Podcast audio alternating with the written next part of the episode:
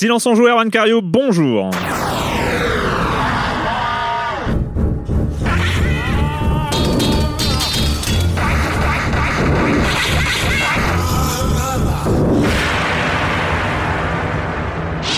S12E02. Voilà, c'est parti. Oh non mais c'est bien, ça fait ça fait série tout ça. Point, point quoi Point avis? MKV. Euh, au programme cette semaine, on n'y manque pas, hein, évidemment, c'est la date, c'est cette année, c'est toujours la même, c'est l'émission spéciale NBA 2K19.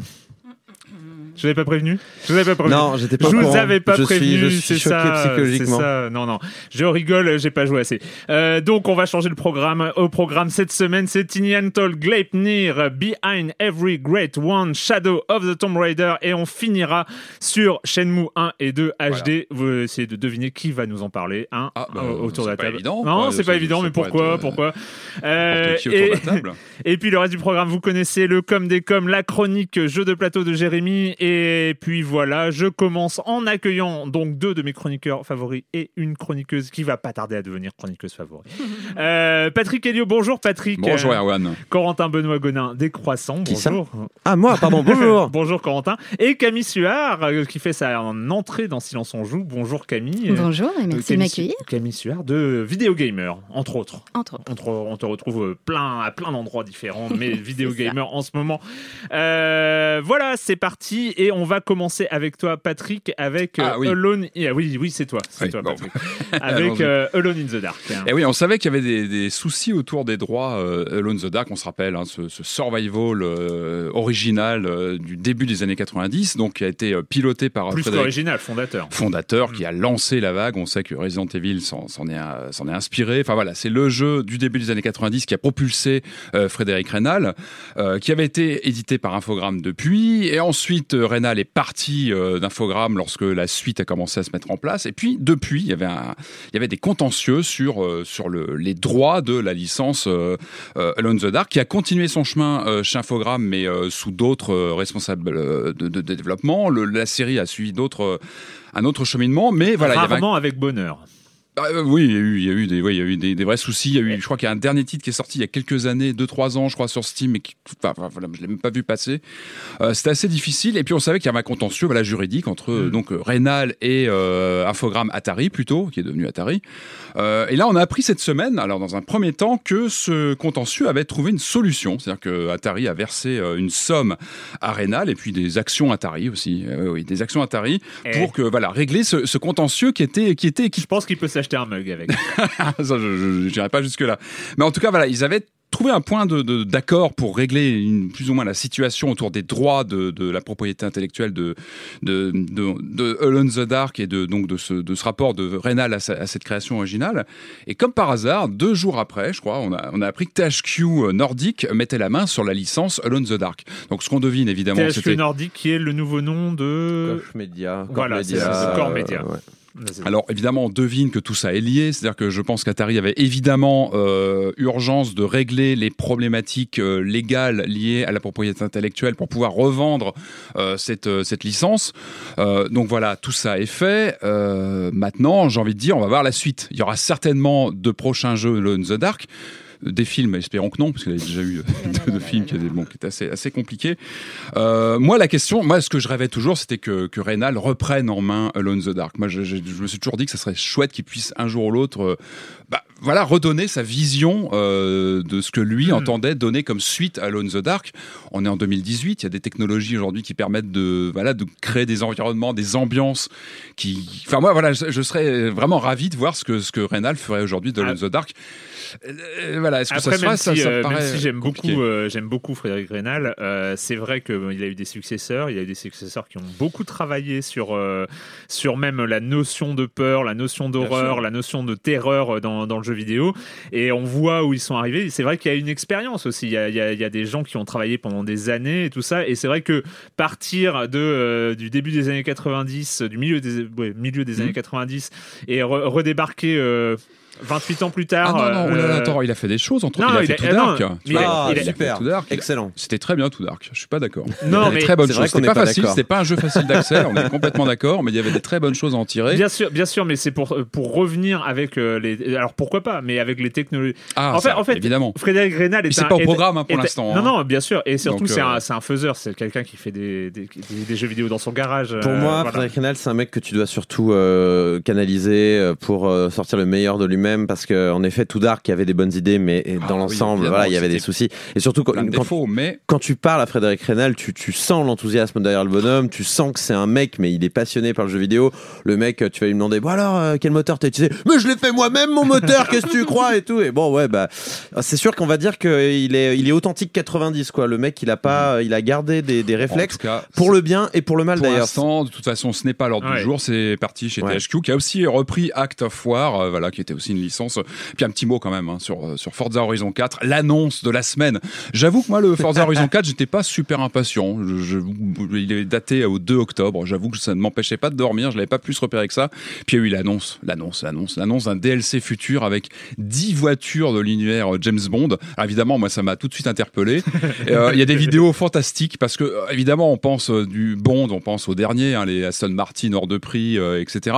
Et non, il n'y a pas que ça. Il y a sur les 10 voitures, il y a la fameuse euh, deux chevaux de Rien que pour vos yeux et il y a surtout la Lotus Esprit Bien avec sûr. visiblement les gadgets qui s'enclenchent. Donc, euh, enfin, ça a l'air très prometteur. Moi, en tout cas, ça a éveillé clairement mon attention pour euh, Forza Horizon 4. Donc, début octobre, on va suivre ça de près. Du coup, voilà. Corentin, parle-nous de Fortnite. Alors, avant ça, juste petit erratum, Ouais. euh, THQ euh, no- Nordic. Nordic, c'était Nordic Games et ils ont racheté Core Media. C'était Ah plutôt oui, comme ça, ça. que ça Oui, s'est oui, fait. hein. Je, je voulais juste corriger ça. Oui, alors Fortnite. Alors moi, je parle d'habitude de PUBG, puis là, je vais parler de. Fortnite parce que Fortnite fait quand même des choses bien. Enfin, il fait plein de choses bien. Fortnite, c'est pas la question. Mais il y a un truc qui fait bien, c'est son lore. Parce que Fortnite raconte des histoires et euh, les gens qui jouent pas à Fortnite s'en fichent, mais en vrai, ils font ça de manière assez intéressante. Donc oui, il faut savoir que euh, l'univers de Fortnite a connu plein d'événements euh, qui en fait ont marqué le monde de Fortnite. Qui font beaucoup parler les gens aussi entre eux. Il y a des mythologies, il y a des discussions. Et c'est le mot. C'est ça. hein. mythologie. Et en fait, en mai dernier, il faut, si vous n'avez pas suivi, alors rappel des épisodes précédents sur Fortnite, voilà, il y a une comète qui s'est écrasée sur le monde de Fortnite. beaucoup de bruit. hein. Voilà, ça a fait beaucoup de bruit. Alors ensuite, il y a une fusée qui a décollé, le ciel s'est fissuré, ce qui a altéré de grandes parties de la map. Tout ça, ça se fait sur plusieurs semaines. Hmm. Est-ce qu'il y a Avec- sens? Ou est-ce que c'est juste de l'event euh, Alors, Voilà, c'est la parler, spéculation euh, les plus totales, mais oui, il y a plein de, de chaînes YouTube uniquement consacrées à la- aux théories les plus folles sur le lore de Fortnite, euh, tout ça. Mais attends, laisse-moi finir, parce que du coup, il y a une fissure qui s'est formée dans le ciel, la fissure a fini par se refermer, euh, et en laissant apparaître un cube sur la map. Alors tout le monde est en qu'est-ce que c'est que ce cube? Quand tu t'approchais du cube, euh, ton armure remontait, le cube te repoussait quand tu t'en approchais de trop près, très bien. Puis le cube, il s'est mis à se déplacer. Il fait poum, poum, il faisait des, tu sais, il faisait bam, bam, il, se tombait euh, de, de droite à gauche, il se déplaçait lentement sur la map. Il a fini par aller vers euh, donc euh, Tilted, la, ville du jeu où il y a notamment ce fameux magasin de sport qui s'était déjà fait détruire par une comète, le pauvre. Il a mis une saison entière à s'en remettre, ce, ce magasin, pour se reconstruire. Et là, le cube est arrivé, et hum, il a réécrasé, donc c'est pas cool pour le magasin. Bref, on attend peut-être une résurrection encore du magasin de sport euh, dans la saison 6 de Fortnite. On ne sait pas, mais en tout cas, euh, le cube est arrivé à Loot Lake. Et qu'est-ce qu'il a fait? Il a plongé dans le lac et il s'est dissous. Le, le- le cube s'est dissous. Et maintenant, le lac est un énorme trampoline géant. Donc Voilà. on peut imaginer qu'il y a des types, des scripts qui travaillent là-dessus ouais. pour créer des événements. Mais c'est malin Et parce moi, que je du coup ça... ça- fait parler, ça crée. euh, Et ça donne envie d'y retourner dans Fortnite. Donc il y a, c'est-à-dire que non seulement Fortnite arrive à avoir de magnifiques, comment dire, euh, mises à jour avec beaucoup de contenu. oui, euh, là, je crois que c'est il y a- saisons, euh, Alors je, je, je suis pas du tout à la page, mais il me semble qu'il y a pas si longtemps, ils ont intégré le fameux grappin à base de, de, de ventouses pour se pour se projeter. Et du coup, j'ai regardé, j'ai regardé mon pote Timothée jouer et là, je le voyais, je le voyais faire des acrobaties hallucinantes en faisant des headshots en passant et il était très content. Et en effet, ça avait l'air cool parce que ce jeu est fondamentalement fun. Il est fun dans son dans sa dans ses couleurs, il est cartoon, mais il est fun aussi dans son matériel. Oui, je sais, tu me regardes Camille avec des yeux euh, réprobateurs, mais voilà, c'est la Bah, plupart des gens pensent qu'il est fun. Moi non plus, je le trouve pas si fun, mais euh, c'est vrai qu'il est plutôt accueillant en tout cas. Il est plutôt coloré. Et. PUBG, il n'y a pas de ce genre d'événement, il n'y a pas de, de Bah choses non, comme ça, non, euh, c'est- événementielles, enfin pas à ma connaissance. Non, là, là, ils sont trop occupés à virer les bugs déjà, ce qui est une espèce de storyline en soi-même. Hein, le, le- le fait que C'est un PUBG, lore, c'est un euh, lore c'est un PUBG les bugs. C'est un lore des Ouais. Et donc voilà, maintenant on a Loot Lake qui est tout violet, on peut rebondir dessus et on attend le prochain événement. Qu'est-ce qui va se passer dans Fortnite? Ce Et c'est est- plutôt Ce chouette. qui est incroyable, c'est que, et je pense que c'est une particularité de- d'Epic, euh, c'est que euh, ils ont eu un succès complètement inattendu et, et- et stratosphérique avec Fortnite, et j'ai l'impression qu'ils savent quoi faire du pognon. Ouais, et c'est pas, c'est euh, pas hein. tant que ça de monde, hein, c'est c'est qui qui euh, se retrouve avec euh, avec un jackpot euh, incroyable et qui savent le réinvestir. Bah, qui et qui savent, la machine, qui la qui machine savent entretenir façon, et, et ils ont annoncé plein de choses, notamment sur les gens qui utilisaient le moteur Unreal, sur les gens qui mettaient des, des éléments. en fait, il y a une boutique d'éléments de, de par les Des pour- bibliothèques. des- une bibliothèque où les graphistes peuvent mettre des éléments à vendre aux, aux autres utilisateurs. En À fait, la c'est un store, c'est un store d'éléments Unreal euh, à vendre. Et ils ont annoncé euh, une augmentation de la part euh, reversée, au, reversée aux créateurs, enfin une diminution de, de leur propre part. Enfin voilà, ils, ils utilisent, ils, ils utilisent. Oui, on fait du pognon avec Fortnite, mais on, mais on l'utilise. C'est toujours assez. Ouais, mais assez ils ont une vision à long terme. Voilà. Avant Fortnite, ils allaient pas mal. Ah non, mais justement, c'est pour ça. C'est pour ça que ils- voilà, c'est une entreprise. Ils savent, euh, ils savent faire, euh, ils savent l'utiliser. Ils sont pas, ils sont pas dans les étoiles et c'est, ça fait plaisir. Euh, Camille, euh, Camille, c'est évidemment une des news marquantes de la semaine, la PlayStation qui revient. Et oui, Sony a annoncé la fin de la PS Vita pour 2019 et en a profité pour montrer une nouvelle console. Alors après la NES Mini, la Super NES Mini, la future Mega Drive Mini et même la Neo Geo Mini, voici la PlayStation classique. Alors Sony a cédé à la tentation de la nostalgie et du rétro gaming, du rétro gaming et on les comprend puisque ça paye quand même.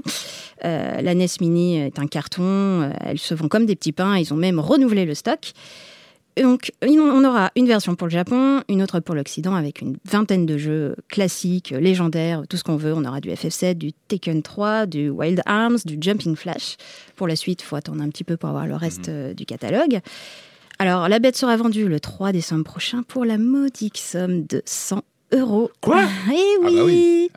100 euros. Deux manettes. Sérieusement? Non, Avec- manette vendue séparément, je crois. Ah non, je crois qu'il y a deux manettes. Non, et par contre, ce sont qu'il- les. Ah non, non, Non, il y en a une C'est qui est le vendue. chargeur, C'est le chargeur qui Ah, est ouais. séparément. Non, je crois qu'il y a deux manettes. Par contre, ce sont les manettes première génération Ah de oui. 94-95 où il n'y a pas de stick analogique. C'est un peu old school Oui. les manettes. hein. C'est vraiment les manettes de la première euh, PlayStation. Donc, euh, Oui, bah pour les jeux de combat, c'est bien. hein. ouais, bon, bah, alors, bah, euh, bah, stop. moi, je craque. hein. Moi, je, je- je vous avais parlé la semaine dernière de mes réserves sur la Neo Geo Mini avec Mon déjà Dieu. son prix euh, à 130 et quelques ouais. passés. Bon, moi, Sachant je- qu'on a qu'il faut acheter un Oui. mini euh, Oui, il y a, il y a des HDMI, il faut manettes ça, les plus, manettes. si on veut jouer sur.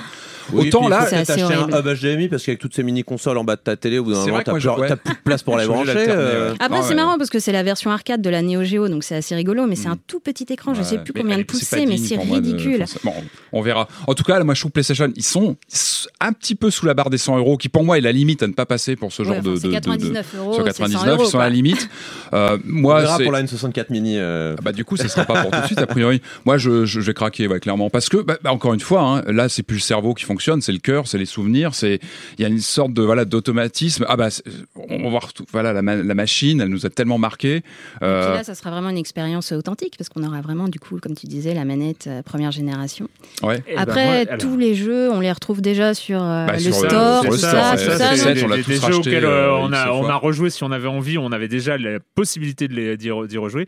Et je pense, enfin, en fait, euh, je me faisais la réflexion quand j'ai vu l'annonce, c'est que autant la NES Mini, la Super NES Mini par exemple, en fait, c'est c'est c'est c'est C'est du cartoon, hein, même. Il y, a, y hein. du pixel. Finalement, le pixel a bien vieilli. Bien sûr. Le pixel vieillit bien. hein. C'est une valeur Bon, sûre le pixel. Déjà, c'est étiré. Moi, moi, Non, je vois mais c'est- Sur un grand mais écran. la- Alors que le en- polygone, Erwan, il vieillit pas du tout, le Mais polygone. exactement, exactement. Ah bah, le, le que- poly, le poly de, de la première PlayStation, il est laid.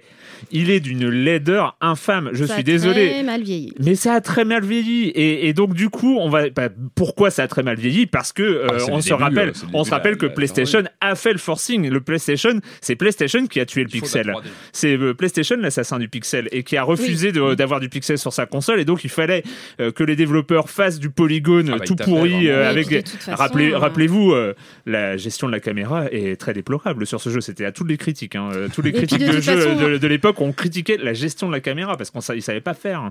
Et, et donc ça, ça, ça a tellement mal vieilli que pour moi, ça a pas. euh, on, on arrive aux limites de la nostalgie. A- On arrive- c'est normal parce que la 3D, forcément, elle avait tout à apprendre et à évoluer, alors que la 2D, bon, bah Bien sûr, bien sûr. En même temps, peu, tu vois, euh, tu, lan- tu relances à FF7 aujourd'hui, il y a un charme, mais qui est surtout lié à ton vécu de joueur. Oui, oui, Encore une fois, vraiment la FF7, il est, oui, il est anguleux dans tous les sens, les persos sont taillés à la serpe.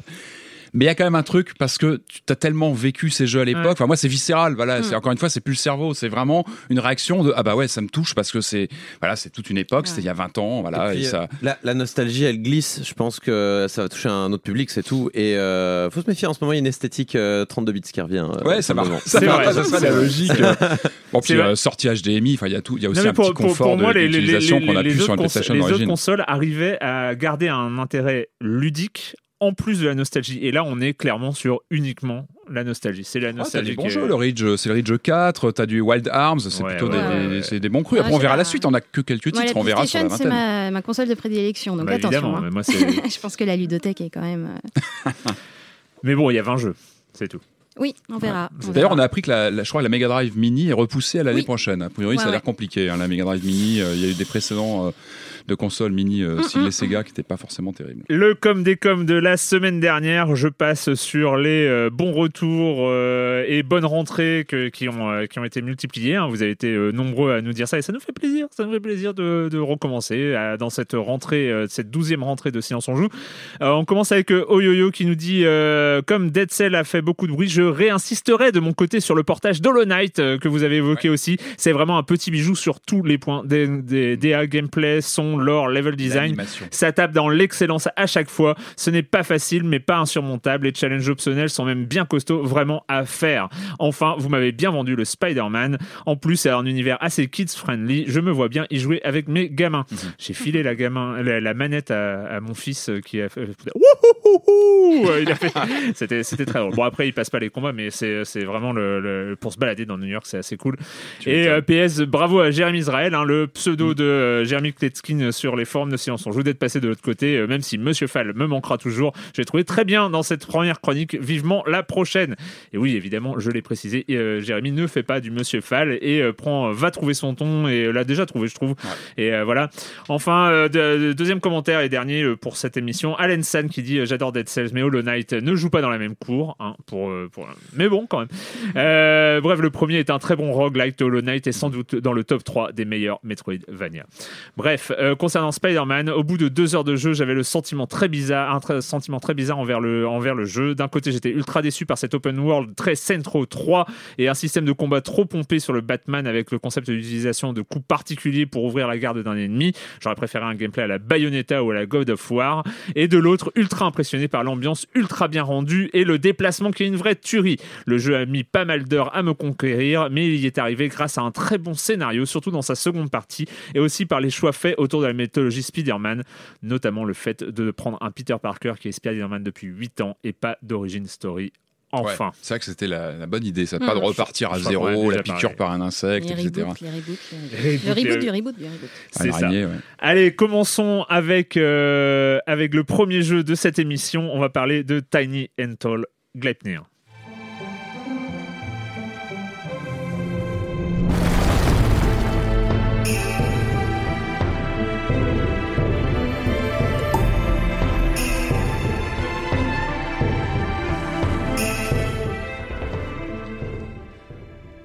Alors, je n'ai pas fait comme euh, Olivier Bénis sur France Inter, euh, qui en par- pour parler de Tiny Antle Gleipnir a fait venir euh, Guillaume Meurice et Pablo Mira pour faire les doublages, hein, parce qu'il n'y a pas de doublage dans, dans, dans, dans ce jeu, et c'était assez exceptionnel. Euh, donc là, on, a- on s'est contenté de la, de la bande son. Euh, donc Tiny Antle Gleipnir, jeu euh, fait par un dessinateur français, Pins, c'est ça Je sais pas si on dit pince ou pins. Pince mais, ou pince. Ils disent pince à la radio, donc on va partir sur pince. Parlons- par- partons sur Pince, donc qui euh, s'était déjà fait euh, remarquer par des comic strips, euh, notamment postés sur euh, Twitter, et, euh, il a fait de son univers un jeu vidéo, euh, Tiny and Tall Gleipnir Corentin. Oui, bah c'est un one-man game encore. hein. C'est un jeu d'une personne sur un, projet qui lui tenait à cœur. Euh, donc euh, là, on est devant un point and click à l'ancienne, euh, basé sur une BD qu'il avait déjà sorti en l'occurrence. Donc tu l'as dit, Glepnir. Euh, donc Tiny et Tall, ça raconte l'histoire de ces deux personnages, Tiny De et Tall, Tiny Toll. qui sont des forgerons et qui ont forgé le Mjolnir, le marteau de Thor. Donc on comprend qu'on est dans une, euh, dans une narration dans le monde des, des dieux nordiques, de la mythologie nordique et tout ça. Et il se trouve que les dieux euh, du Nord ont un problème. Le Fenrir, le, le chien fou, enfin le fils même de Loki, je crois, Mm. euh, bah, commence à tout bouffer. quoi. Et il, va, il va bientôt bouffer le monde, ce qui est un problème. Donc il faut l'attacher. Le problème, c'est qu'il est capable de rompre tous les liens. Donc il va falloir créer le euh, Gleipnir. Gleipnir, c'est ça, comme Ouais. ça qu'on dit Euh, Le Gleipnir, qui est donc le lien qui va attacher Fenrir pour éviter qu'il bouffe tout le monde. Euh, donc on va voir euh, les personnages qui ont déjà fait le Mjolnir. Enfin, Thor Odin, C'est. Thor, c'est Thor. C'est C'est Thor arrive. Coucou euh, les loulous. euh, alors euh, comme ça, vous, vous avez rien à faire, et ben je vais vous donner un boulot. Il faudrait faire, faudrait faire le, le- le lien pour attacher ce chien. Très bien. Et ben euh, c'est parti. On a Tiny qui est l'assistant de Toll, Toll le forgeron en chef qui donne des ordres à Tiny sur un ton complètement condescendant, pendant que Tiny est tout petit, tout gentil et qu'il est très naïf mais très courageux. Et il y fait plaisir à voir. Moi j'aime beaucoup ce petit Tiny. On dirait, je sais pas, il- on dirait moitié d'un homme. Il est, il est tout rond. Euh, moi j'aime beaucoup cet homme.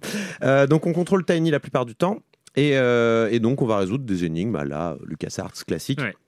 Donc euh, euh, cliquer sur des points, enfin cliquer sur des éléments interactifs, euh, utiliser son L'inventaire. On est, inventaire. on est à la euh, limite du pompage de. Enfin, on est sur de l'interface Scum. hein, donc, euh, voilà.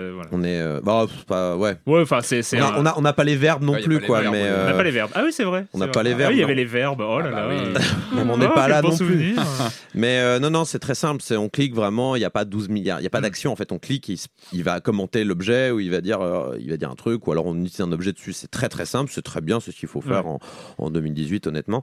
Euh, Il y a quand même quelques petites astuces de gameplay qui permettent de rendre le jeu un peu plus moderne. On peut penser notamment à la touche espace qui est salvatrice, qui permet de mettre en lumière tous les éléments interactifs de la salle. Donc ça, Ah. c'est plutôt euh, une excellente C'est chose. hein. C'est pas de la triche. Je euh, brillant. précise non, non, que non, tout non, point non. and click qui ne met pas un système d'illumination des Voilà. objets cliquables est exclu d'office. Exactement. Non, Ah, non, si. c'est pas un vrai Ah non, le point and click, pixel pixel hunting, c'est une tare. C'est le en général, on en surabuse. Dès que tu arrives dans une pièce, t'appuies, tu vois. Ah oui, Tu c'est encouragé. Mais oui, tout à fait feignant. T'as plus la recherche. Non, non, on, évite les, quelques scories hein, du, de l'univers des années 90. Désolé, euh, Patrick, mais euh, le pixel hunting est Alors, refusé. euh, le pixel hunting, c'est autre chose, mais, je trouve que les points d'interac- d'interaction, c'est aussi fascinant de les rechercher dans le décor, de, promener son curseur. etc. Alors à la rigueur, si ton si ton tra- comment dire, si ton matériel de base est euh, du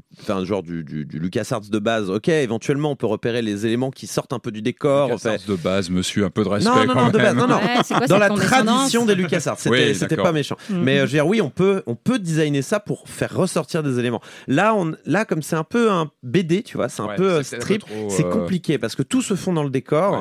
ouais. Et donc, c'est vraiment difficile de se dire Ah, tiens, je peux cliquer là-dessus, je peux pas Mais on nous cliquer donne là-dessus. pas d'indices euh, qui nous permettent de réfléchir et de trouver la solution soi-même. Euh, au niveau de la recherche, mais qu'est-ce que tu veux faire à part euh, d'un des éléments graphiques et de toute façon te le révéler d'une manière graphique, c'est un peu compliqué. Mais Mm. après, t'es pas obligé. Encore une fois, tu peux faire ce que tu veux. Et attendez, parce que là, je vais vous faire hurler alors, parce que j'ai pas fini le système d'aide. parce qu'il y a, il y a Toll aussi, parce que Eh. Toll il t'aide. To- Toll il t'aide beaucoup. Donc dès que t'es coincé, il, te- il te le dit comme ça. hein, dès que t'es coincé, tu vas voir Toll et Toll il va euh, contre un sarcasme bien placé te donner soit un indice, soit la solution. Et ça, c'est une très bonne chose d'avoir la solution. C'est exceptionnel. Non, mais c'est exceptionnel. Pourquoi c'est exceptionnel? Parce que en fait, euh, ça donne l'impression, arrivé à, un peu après le début du jeu, euh, parce qu'en fait, au début, on est, on est un peu fier, hein, on a envie de, on a- et en fait, on se rend compte que euh, ne pas euh, avoir la solution, finalement, ne pas demander la solution à Toll, je trouve que c'est perdre quelque chose, parce que tu as, finalement un, finalement un dialogue qui est drôle, qui est bien mis en scène, et, et- et du coup, en fait, c'est un élément de sourire amené par le jeu au moment où parce, parce que finalement Enfin, je te redonne la parole après, mais euh, en fait, euh, chaque scène, il y a euh, plusieurs petites énigmes, plusieurs petites combinaisons à la LucasArts, et il y en a toujours une qui est euh, totalement capillo, capillotracté Ah oui. à la LucasArts. Lucas. C'est euh, Et donc- poulet- le, le poulet poulet, c'est toujours pareil. C'est ça, euh, c'est- je, Non, déteste ça. Je Non mais c'est ça. malin de jouer avec l'aide parce qu'aujourd'hui tout le monde a une page internet Mm. qui peut être ouverte à côté avec une Exactement. solution et, et quelque part c'est bien d'intégrer ouais. euh, ça même dans le développement en disant bon les mecs vont avoir une page de, de walkthrough à côté d'eux donc autant qu'ils soient dans le jeu et que ce Ah soit in-game qu'on ait ces, Ouais. ces aides Très et, intelligent. Et ça, c'est très bien. et euh, bien moi, ça m'a rappelé Machinarium qu'il avait déjà Mm. fait à l'époque de manière excellente. Ah, Avec, euh, il fallait faire un petit shoot 'em up pour euh, débloquer une jolie petite bande dessinée qui racontait ce qu'il y avait à faire dans la salle.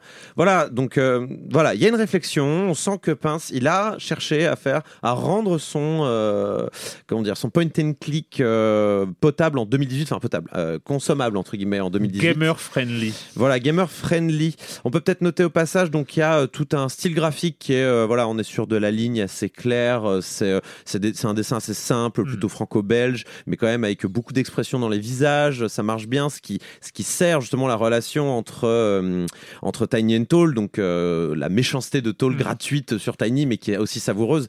Je tiens à souligner l'écriture qui est, à mon sens, le plus gros point fort de cette euh, de ce de ce Tiny and Tall. C'est vraiment en fait c'est pas un humour à punchline, c'est vraiment un humour sur des longues phrases, c'est des longs Ouais. dialogues, c'est des euh, des logorées inutiles pour décrire des choses futiles. C'est vraiment formidable. J'aime beaucoup cette Moi- écriture. Moi, ça m'a rappelé, enfin, toute proportion gardée, évidemment, mais c'est c'est- c'est cette- un peu cet humour à la Camelot Mm. qui, a, qui a bien fonctionné. C'est-à-dire, c'est c'est une sorte de subtilité, de, de décalage par rapport à ce qu'il faut dire d'habitude, euh, de, euh, de petites envolées euh, un peu un peu inutiles, euh, et, euh, et finalement, ça crée euh, ça crée une ambiance. Comme j'ai dit, alors, il est pas il est pas doublé. ce- ce- oui, ça c'est mais bon, ça on imagine pourquoi, hein, parce que c'est en termes de budget pour refaire euh, Mm. euh, multilangue, hein, parce que évidemment, Mais je un jeu comprends se vend pas. en- euh, en on peut pas demander à Maurice et, euh, et Guillaume. Moi, je, je pense qu'on devrait lancer, un, à, à l'insu de Pince, euh, lancer un crowdfunding euh, Ça, ça, ça de, de- doublage. Je, Ouais. je pense que c'est une idée qui devrait faire son chemin. Et question, est-ce qu'on retrouve un peu toutes ces références à la pop culture qu'on a dans la BD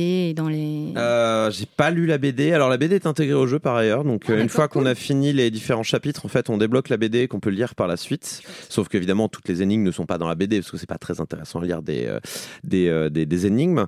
Euh, donc je peux pas faire le, le point de comparaison. Je trouve en fait, moi, c'est pas le sentiment que j'ai eu, c'est que c'est pas un humour qui est, qui est dépendant euh, d'un d'un d'un background culturel Mm. particulier, mais qui est vraiment euh, qui est indépendant, qui peut vraiment se vivre comme ça. En tout cas, moi, j'ai rien vu de particulièrement référencé et quand même, j'ai passé un très bon moment. Il y a, il y a vraiment des répliques qui font mouche, mais il y a quand même quelques défauts. hein. C'est, un jeu qui est, qui est, qui est un peu doigt mère parce qu'il arrive à délivrer des choses bien, puis il y a des moments où on fait ah c'est un peu cheap quoi. Et par exemple, notamment si le dessin est plutôt joli, euh, si le chara design des personnages principaux et c'est le plus important est plutôt joli, tout ce qui est personnage à peu près réaliste, notamment les dieux, j'ai un peu de mal, j'avoue, avec ce style graphique là, avec le, le- la gueule des, des dieux et de certains personnages à tête réaliste.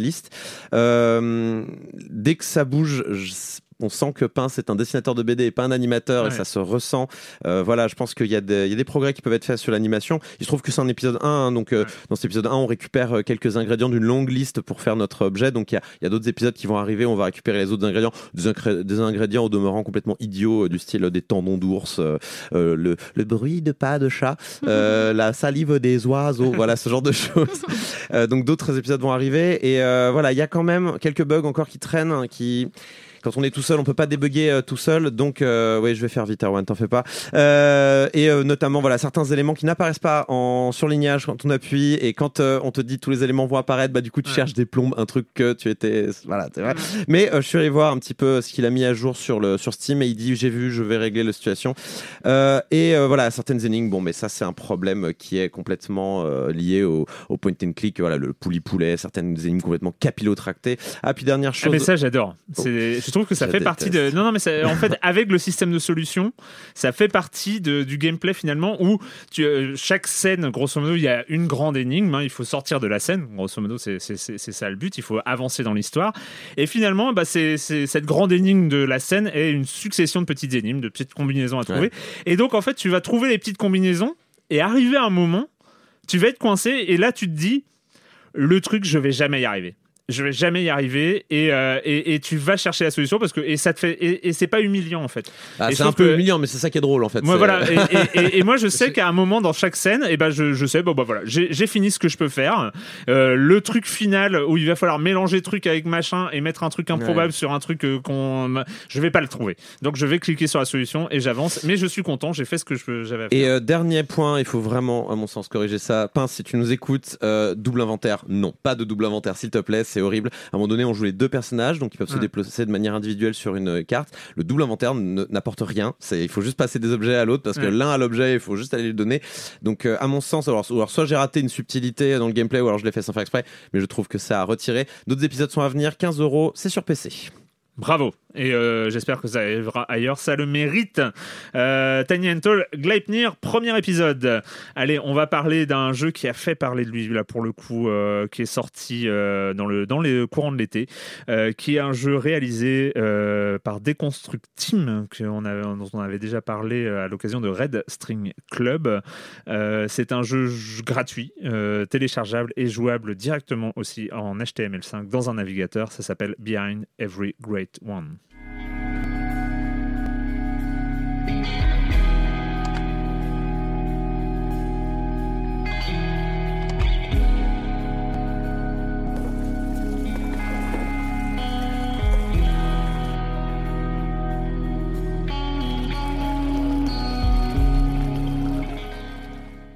Deconstruct Team, Behind Every Great One, c'est court. hein, c'est, euh, je, je dis ça pas pour euh, dire que c'est un défaut, mais dire que pour, euh, c'est court et gratuit, vous devez y jouer, Camille.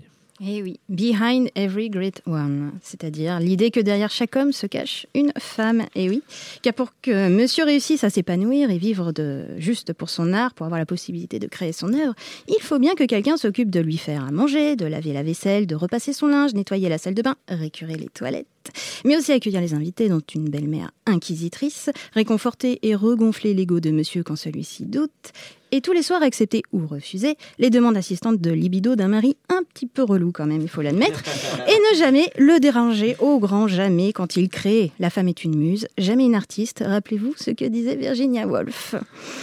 Donc, dans Behind Every Great One, on parle de charge mentale et plus largement de la place des femmes au sein du couple et dans notre société. Donc, petit rappel, la charge mentale, c'est le fait de penser à tout, à chaque instant et bien souvent de manière inconsciente au bon fonctionnement du foyer. Charge mentale hein, qui, a, euh, qui est revenu un peu sur le devant de la scène euh, pendant l'été 2017, euh, Oui, je crois, avec Emma. euh, une dessinatrice Emma qui a publié euh, un comics sur euh, Facebook, sur sa page Facebook sur la charge mentale et qui a très bien marché et qui a remis Oui, un peu le. et très terme. pédagogique Ouais, en plus. Très donc, pédago euh, et super bien fait. vraiment, Vraiment bien fait.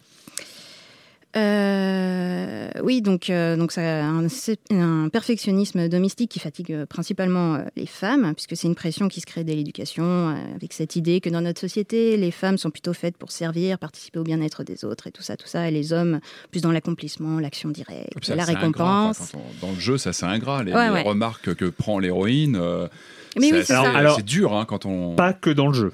Oui, C'est une vérité. C'est pas un gras que dans le jeu. C'est vrai que c'est assez euh, tranchant parfois en quelques lettres, en quelques mots. euh, Oui, ça puis c'est toujours euh, suggéré, waouh. c'est genre, ah, Ouais. ça serait bien qu'on nettoie la baignoire. Hum, traduction, je vais nettoyer la baignoire Mhm. parce que c'est comme ça. Hein, c'est une pression euh, qu'on a euh, depuis l'éducation Ça, dans notre mots, genre, tu, tu travailles pas, il faut que tu t'occupes. euh, il Oh, des- mais il tu travailles pas. ça. Faudrait que tu trouves une passion, je sais Ouais. pas. euh, Il n'y a rien qui t'active dans la Ouais. vie. Qu'est-ce qui t'anime Enfin, Ouais. voyons. Mais en fait, c'est que des, des reproches, euh, enfin des, des suggestions qui sont euh, une accumulation de Mhm. choses qui font que eh ben, c'est pas facile. hein. Ouais, non, c'est clair.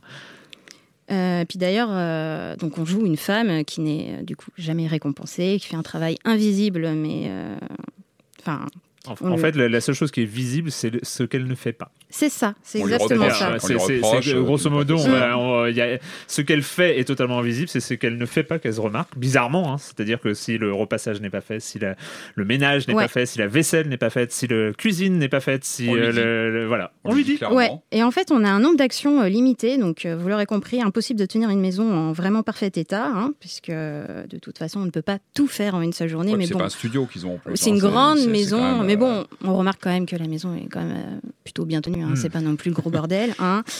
Euh, donc du coup, elle est un peu seule. Euh, vous cliquez sur, euh, vous cliquez sur toutes les tâches euh, qui vous incombent. euh, et euh, le soir, votre mari vous rappelle au dîner, ah bah tiens, t'as pas fait ça, Ah, mais ça, ça serait bien. Et puis surtout, t'es quand même une privilégiée, hein, t'as pas besoin de travailler, donc euh, profites-en. hein, euh. donc, donc, toujours des remarques. Et inconsciemment, du coup, la femme euh, va euh, prendre toutes ces remarques euh, pour elle et du coup euh, va, euh, se, va répondre à toutes les demandes. Elle se donne une mission euh, chaque jour. Et du coup, ben, c'est un peu, un peu la prison dorée, mais euh, voilà. Quoi. Et, et c'est là, je trouve que le jeu fonctionne bien, c'est qu'il nous met la pression en fait. Quand Ouais. on est clavier en main, on se dit mince, la journée commence vite, il faut que je fasse le- au moins le minimum pour pas me faire allumer le soir avec une remarque un peu cinglante de Mm. la- des beaux-parents. Oui, parce qu'il y a les beaux-parents qui débarquent. Eh, qui alors là, débarquent à un moment. c'est assez horrible. Bah déjà, moi, je trouve qu'il est racé ce jeu, même visuellement. Je trouve qu'il Ouais. a, il est stylé, il a quelque chose de. Alors au début, il a, il a ce côté un peu 3D isométrique, euh, un, peu vintage, et je trouve que très vite, il y a ces effets visuels assez malins Mm. euh, lorsque le malaise arrive. euh, T'as la chez- maison qui, qui, qui change. Bascule. En fait, voilà, on est tout le temps dans un basculement, dans un, Ouais. un- un- c'est jamais très fixe. On est un Mm. peu mal à l'aise même par le, visuel, par la mise en euh, scène. oppressant, en fait. Et on sent, notamment lorsqu'elle a, on va dire, des crises de, bah, de, De panique. ouais, on, on le voit visuellement, c'est traité Mm. visuellement, il y a des changements de couleurs, il y a des Mm. mouvements à l'écran qui, qui sont assez malaisants, même euh, derrière le clavier. C'est ça. Et à ce euh, moment-là, il faut que tu trouves une pièce où, où il n'y a personne pour euh, pleurer. C'est- C'est c'est assez. Non, mais vraiment, ça, je trouve que c'est une réussite. C'est Et, et- et très vite, en jouant, on a, on a un peu la sueur au front en disant vite, vite, faut, faut, faut que j'aille vite parce que parce qu'il y a ce timing, il y a ces, ces impératifs qu'on nous colle euh, et qu'on doit Mm. faire. Et, et je trouve que ça, c'est assez bien rendu. euh, Il se passe quoi d'ailleurs si on les euh, si on ne réussit pas entre guillemets nos tâches qu'on nous, Ah bah, nous donne C'est c'est juste, c'est C'est juste la journée c'est juste environnemental. euh, C'est juste environnemental. Ouais. C'est Ah, juste ok. les remarques. Donc C'est on- juste, c'est Ouais, c'est juste le déroulé. euh, Et en fait, ça. une partie sans rien faire par exemple euh, bah, Bah non, parce qu'il faut faire un certain nombre de tâches pour que ça avance, en fait. Mhm. Ah oui donc on nous force quand La même le journée passe Hmm, euh, comme ça, en fait. Puis t'as différents Et petite- personnages qui entrent en scène. Oui, donc tu as la belle-mère qui est particulièrement chiante, euh, qui te dit Ah, est-ce que tu as fait des exercices pour ton physique? Parce que quand même. Et puis, est-ce que tu penses à faire des enfants? Ouais, Et en fait, on lui demande jamais son avis, elle ne répond pas. C'est le mari qui répond, mais laisse-la Hmm. tranquille, elle n'est pas prête. Bah non, en fait, c'est juste qu'elle veut pas d'enfants, en fait. Enfin, c'est que des choses comme ça qui font que c'est de plus en plus lourd. Il y a de plus en plus de monde à la maison et elle, elle arrive l'impression que plus à se retrouver seule et à respirer. Et on a l'impression que personne ne l'écoute en fait. Non, personne ne l'écoute, personne ne lui demande son avis. C'est Elle est là, bon, c'est trop euh, facile pour elle. Je veux dire, elle a la maison tranquille, elle fait rien, elle profite Mhm. de l'argent de son mari. Mhm. Et voilà. Et c'est, euh, enfin, c'est en fait l'intérêt de, enfin l'intérêt, il n'y en a pas qu'un, mais euh, de, de Behind Every Great One, c'est, euh, c'est aussi un, un jeu particulièrement subtil. Enfin, tout, tout, tout, euh, c'est de, de tout mettre dans les sous-textes. euh, C'est de, tout mettre dans, suggestion. dans, dans, dans la suggestion et, et, et d'une, avec une limpidité euh, claire. C'est-à-dire qu'il n'y a, pas- il y a pas deux interprétations. hein. C'est, euh, on, on, a, on, on ressent vraiment. Mm. euh, et ce qui est d'autant plus. euh, alors, c'est d'autant plus intéressant et quasiment impératif euh, pour les hommes d'y jouer, euh, car on joue une femme et euh, et- et il y, a, euh, il y a quelque chose de, de l'ordre de, de, de l'immersion, de, de, de l'identification qui est, qui est particulièrement original, qui est assez rare, euh, surtout sur ces sujets-là, parce qu'on joue, euh, on, joue une femme naufragée. On, on peut se rappeler de Sunset, euh, de, Ouais. où, on, où on joue une femme de ménage, mais c'est pas du tout le, le- Mm. le- le même, Non, le là, même c'est- rapport. Là, là, on est, on est quelque chose dans un enfermement, dans- vraiment dans un enfermement, mais Mm. pas un enfermement euh, que physique. euh, on, c'est on- mental. on- on ressent l'enfermement mental. Oui. Euh, tension, on- et on- une tension aussi voilà, quotidienne. on, on- on ressent dans, dans, dans cette façon. En fait, c'est- pas qu'elle ne parle jamais, c'est qu'elle n'a jamais l'occasion. Elle n'a pas d'espace, elle n'a pas, Ouais, elle a pas d'espace. Elle n'a pas d'espace. Et, et l'espace physique de, disponible Mm. est ré- De plus en plus réduit. En fait, au début du jeu, on a trois activités euh, à soi. Euh, C'est-à-dire trois activités non ménagères. Euh, fumer, euh, qui est évidemment mal vu, hein, vous, Bah vous oui, pensez que, bien. lire un livre et passer du temps, passer du temps sur l'ordinateur, sachant que les activités à soi, ce sont des activités pour la maison qu'on ne fait pas, hein, parce qu'on a Bah un oui. nombre limité d'activités à faire. Mais on peut décider, on peut décider quand même de d'aller d'aller à. Mais petit à petit, le- la maison se referme, les activités à soi disparaissent, et, et- et donc du coup, voilà, on se retrouve enfermé dans, dans, dans un rôle et avec un final. Alors, euh, sans, sans, enfin, c'est pas un jeu à spoil de toute façon, c'est un, c'est un jeu de, un de, jeu faire, ressenti. Mais, mais dans, le, dans, dans, dans le final, qui est, qui est une conversation euh, au lit, hein, euh, et, eh ben, on, on- on se rend compte de, de cet enfermement ultime euh, qui est euh, finalement euh, que sa propre douleur, même sa propre douleur, Mm. passe Après. après la douleur de l'homme. Euh, C'est une question d'ego en fait. c'est- des, égos qui se. Voilà, mais une question Oui, d'ego, pas limite pas que du, de l'ego de l'homme, de l'ego de la femme aussi, c'est-à-dire une sorte de, de, de domination intrinsèque comme ça qui, euh, qui, établi qui construit et et, qui voilà. aura du mal à changer a priori. Et là, et là vraiment, je, je conseille aux hommes euh, d'y jouer parce que voilà, c'est notamment les conversations au lit euh, le soir, Ouais, euh, ouais, qui ça, sont. euh, Parce qu'en plus, ça joue le rôle de coach euh, Ouais, pour ouais, essayer ça. de, de lui dire Mais si, c'est très bien ce que tu fais, vas-y, vas-y. Ouais. Et puis, du coup, il fait Oh, bah ça va, c'est cool. Oh, et si on. Alors qu'elle, elle est Et en si- et dessous si- de, et de si tout quoi. on- Et si on faisait l'amour, Voilà, euh, c'est voilà. ça. Et en plus, il insiste, hein, parce que tu peux dire non une première fois, puis après, il fait Oh, mais oui, mais. Ouais, mais non, en Il y fait. a un non. romantisme assez, assez, assez limite hein, sur le, Ah ouais, non, les fins de soirée. C'est ça.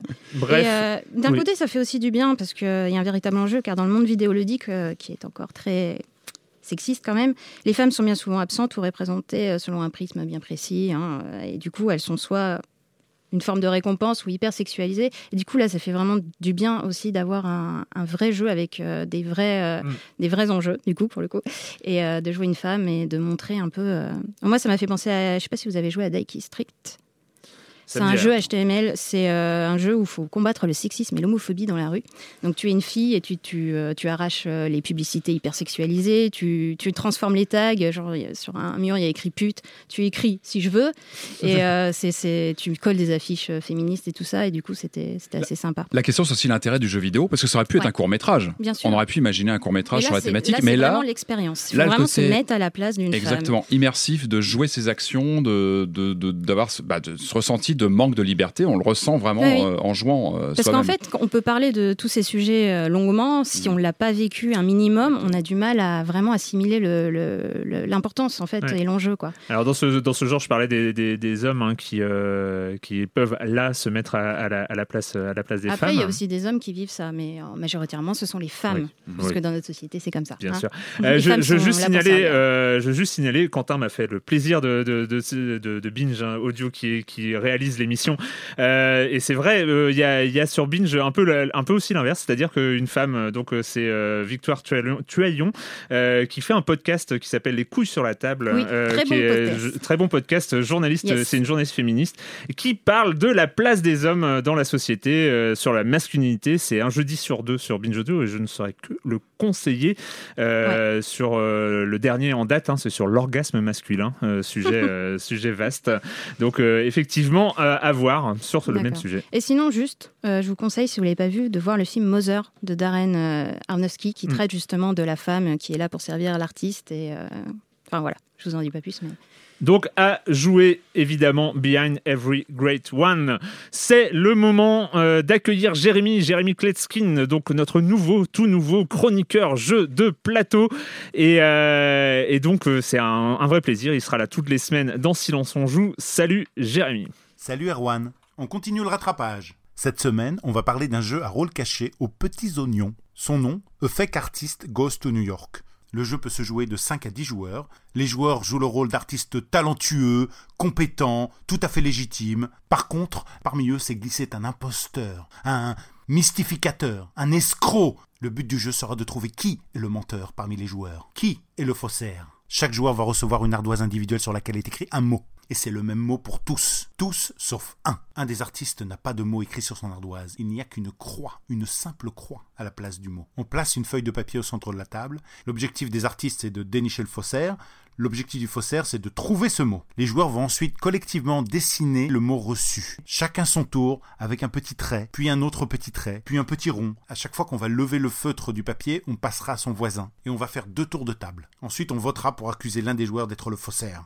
Je vais prendre un exemple, vous allez mieux comprendre. Imaginons que le mot choisi soit voiture. Tout le monde a reçu le mot voiture sur son ardoise, à l'exception d'une personne qui n'a trouvé qu'une croix. Cette personne, c'est le faussaire. Et on commence le tour de table. Le premier joueur va, avec une grande assurance, dessiner un rond. Et là, tout le monde autour de la table est tout à fait rassuré. C'est une roue, forcément, c'est la première chose à laquelle on pense quand on doit dessiner une voiture. Le deuxième joueur prend son feutre et hésite. Oh, je ne peux pas dessiner une deuxième roue, un deuxième rond, ça serait trop évident. Le faussaire va tout de suite deviner. Deux roues, il faut que je fasse autre chose. Et donc je démarque de la tangente du rond et je continue pour dessiner le châssis de la voiture. Et là, tous ceux qui connaissaient le mot autour de la table se disent Oui, ah bah lui aussi, il a l'air de savoir quel est ce mot, il a l'air légitime lui aussi. Et chacun à son tour s'efforcera de ne pas être trop précis, trop détaillé, pour que le faussaire ne devine pas le mot, mais d'un autre côté, il faudra se blanchir face à cette assemblée de juges c'est très fin, c'est très rigolo, c'est intelligent. On se marre. On n'a pas du tout besoin de savoir dessiner, mais alors pas du tout. La boîte est minuscule, elle rentre dans la poche. Alors c'est très simple, elle fait 11 cm de longueur, 6 cm et demi de largeur et environ 4 cm d'épaisseur. Elle rentre dans la poche ou dans la boîte à gants pour avoir toujours le jeu sur vous. Elle est pleine à craquer. Il y a une dizaine de feutres de couleurs différentes, des ardoises individuelles, un marqueur pour tableau blanc. Tout est inclus et ça va vous prendre 3 minutes pour expliquer les règles. Vous savez, il n'y a pas beaucoup de jeux qui peuvent se jouer jusqu'à 10 joueurs pour des parties de moins de 20 minutes. Ça marche pour les enfants, il suffit de savoir lire les mots qui sont très simples. C'est édité par One Game. Et vous avez compris, je vous le recommande très chaleureusement. Je rappelle le nom du jeu, A Fake Artist Goes to New York. L'auteur Jun Sasaki. C'est édité chez One Games. C'est un jeu qu'on peut dégainer en fin de soirée et on devient une star. Et moi je vous dis à bientôt pour jouer à des jeux qui rendent pas violents, euh, qui abrutissent pas et qui donnent lieu à aucun rapport accablant sur les dangers qu'ils représentent. Bye bye. Bye bye Jérémy. C'était bien, hein et, euh, Et le jeu me rappelle euh, Petit meurtre et fait divers qui est un peu sur ce même principe avec une personne qui n'a pas la même liste de mots et qui se Mm. fait interroger par un inspecteur. C'est un peu le même genre, mais sur le dessin, ça a l'air chouette. Moi, ça me donne envie d'y jouer. Ouais, c'est clair. C'est clair, variation, euh, variation collective de Pictionary euh, sur. euh, Enfin, non, c'est bien, c'est bien. Euh, et ben, c'est le moment, hein, c'est le moment. On a, après Spider-Man, euh, chaque rentrée, on a euh, quelques quelques triple A incontournables, quelques blockbusters dont nous devons parler. Et cette semaine, c'est évidemment le retour de Lara Croft avec Shadow of the Tomb Raider. Mais en prenant la clé, vous avez déclenché l'apocalypse.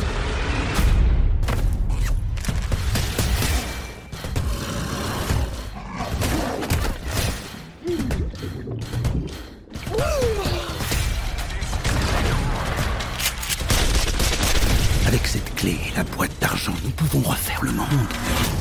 Je ne les laisserai pas faire ça. Non, ne, le- laisse pas faire ça, Lara. Sauve le monde. On sent qu'elle souffre hein, quand même dans la- dans l'extrait qu'on a eu là. hein. Ouais, ouais, ouais. Bah, c'est On- toujours physique. hein. Les, Ah, les bah derniers oui. Tomb Raider, là, ils sont assez. euh, Et on sent la puissance du scénario. Sur la puissance des flingues. On la aussi. sent, on la sent là. On Elle, est- elle recharge mentale plutôt. Elle est pour tirer sur les, les, les gens. tu vois. Elle recharge mentale, oh, c'est Oh, bon ça. C'est très très bien. Euh, Rise, euh, non pas Rise of the Tomb Raider, ça c'était euh, 2015. Euh, Tomb Raider, le reboot, c'était 2013. Ah, on a quel- en quel jeu, 2018. quel jeu, euh, reboot, le reboot, quel jeu hein, euh, Donc oui, en 2013, on a retrouvé Lara Croft. On a retrouvé Lara Croft qu'on avait un peu perdu. Enfin voilà, il y avait eu, il Passé y avait, chez il Crystal y avait eu Dynamics, ces, ces, ces, ces- ces jeux un peu acceptables, hein, euh, Underworld, Legend, euh, Anniversary, qui étaient qui était pas Passable. voilà passable, qui était un peu plat, mais euh, mais bon soit. euh, Mais reboot en. 2013. Mais Le bon, vu vrai que problème, c'était ceux d'avant qui étaient tellement. c'est ça, pas on, bon on- que, on du sortait coup, de Angel of. Darkness, euh, Ah, rappelez-vous. Donc euh, voilà, donc, euh, On donc on, était content finalement avec euh, ce Crystal, de Crystal Dynamics. Et puis et puis voilà 2013, euh, Tomb Raider qui revient avec euh, en pleine forme. Et voilà Rise euh, et Un jeu méchant, hargneux en 2013. C'était un jeu un survival qui était Ouais. vraiment violent. On en a souvent parlé ici. Enfin, moi, c'est un de mes jeux vraiment fétiches. Le, Yes. le 2013, j'avais beaucoup aimé. Yes. Euh, allez, ce Shadow of the Tomb Raider, Patrick. Ah bah écoute, alors euh, on en- je crois qu'on en a parlé il y a quelques semaines ensemble. hein, on parlait un peu des jeux de 2018 euh, qu'on attendait ou pas. Moi, je vous avais dit, j'attends rien du tout du Tomb Raider parce que on avait été quand même bien refroidi par Rise of the Tomb Raider, donc la suite de cette, le deuxième opus de cette Mm. trilogie, euh, qui, enfin que j'avais trouvé fade et vraiment pas au niveau du, du, du fameux reboot de 2013 qui était nerveux. Bah écoutez, moi c'est une bonne surprise euh, Shadow, moi vraiment une, une bonne surprise que je vous dis, mais je l'ai vraiment abordé un peu reculant, en me disant bon. euh, pff, Qu'est-ce que ça- qu'est-ce qu'ils vont faire après Rise of the Tomb Raider qui était quand même euh, j'en ai pas des grands souvenirs vraiment. Alors que le, le- voilà le 2013 je l'ai refait plusieurs fois c'est vraiment un jeu qui m'a marqué. Bah écoutez bonne surprise. Moi je trouve que c'était un peu le message hein, de, de- des développeurs dire on revient on revient aux basics. Alors ça fait un peu cliché de dire ça mais quand on est manette en main bah, franchement c'est vraiment ça dans ce dans ce dans ce Shadow je trouve qu'on revient vraiment à la formule initiale des Tomb Raider c'est qu'on se retrouve on revient sur quelque chose de plus sombre. On retrouve, euh, surtout, moi, ce qui m'a marqué, c'est qu'on retrouve les grands environnements amples et on retrouve les temples, les, tombeaux avec euh, les énigmes, avec euh, bah, tout ce qu'on aimait dans les premiers Tomb Raider, c'est-à-dire ces moments de avec toujours des, mé- des, des mécaniques de, de, de jeu, des, des indices à, à retrouver, des choses comme ça. Et je trouve qu'on a, moi j'ai retrouvé cet effet wow en arrivant dans certains endroits où j'ai pris quelques minutes à regarder, ne serait-ce que l'architecture des lieux. Et ça, ça faisait un petit moment que j'avais pas eu ça dans un Tomb Raider. Et là, je trouve qu'on on retrouve ça. C'est un jeu qui est magnifique. Enfin, c'est vrai que y a- les, les- moi je trouve que les, les bandes annonces qu'on avait vues donnaient pas forcément, euh, forcément envie de s'y mettre. Et quand on est manette en main, je trouve qu'il est magnifique. On retrouve vraiment l'exotisme, euh, l'exotisme qui pour moi est vraiment relié au- au- enfin, aux deux premiers Tomb Raider qui pour moi sont vraiment les, les épisodes canoniques qui m'avaient vraiment marqué à l'époque. Et je trouve qu'on retrouve cette formule d'exploration, euh, ce mélange d'action évidemment. De bah, les combats aujourd'hui ils sont ils sont classiques. hein. Il n'y a pas de grand changement par rapport au précédent, mais ils sont ils ont plus rien à voir avec ce qu'on avait dans les premiers Tomb Raider où on les subissait les combats dans les premiers Tomb Raider. Là je trouve que ça marche plutôt bien. Je trouve qu'on a vraiment une expérience euh, fluide. Et puis il y a- moi je trouve qu'il y a ces, ces moments euh, grosso modo hein, le, le scénario donc on est sur euh, comment dire sur une malédiction les malédictions ancestrales euh, en Amérique du Sud euh, fin du monde enclenchée notamment par euh, par Lara Croft elle-même elle, elle est, elle est fautive d'actions qui vont qui vont amener au pire euh, pour le monde C'est la grande dépression de Lara Croft. aussi, c'est- ce- ça, ce ça se passe titre, pas hein. très bien pour elle. On sent qu'elle vacille sur ce, sur ce, voilà, sur ses, sur ses acquis et sur ce qu'elle est. Il y, a, il y a quelques petits moments de flashback aussi qui nous ramènent sur son, sur son passé dans le jeu.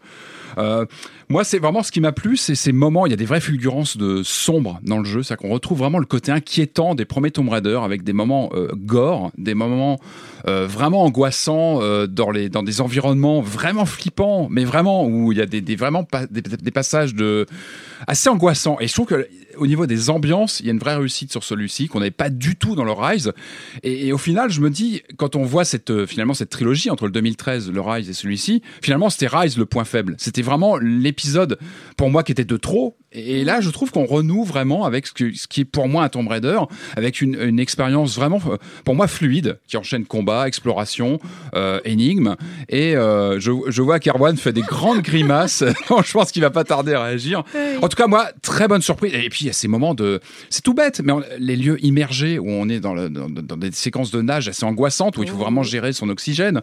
On croise des, des- des- des bêtes pas forcément très sympathiques sous l'eau. Et voilà, on retrouve vraiment ces moments de- d'exploration, moi, qui me et qui, pour moi, c'est ça Tomb Raider. Et moi, je suis ravi de, de- de retrouver ça. Alors, je l'ai pas encore fini. hein, je à, je sais pas, peut-être 7-8 heures de jeu.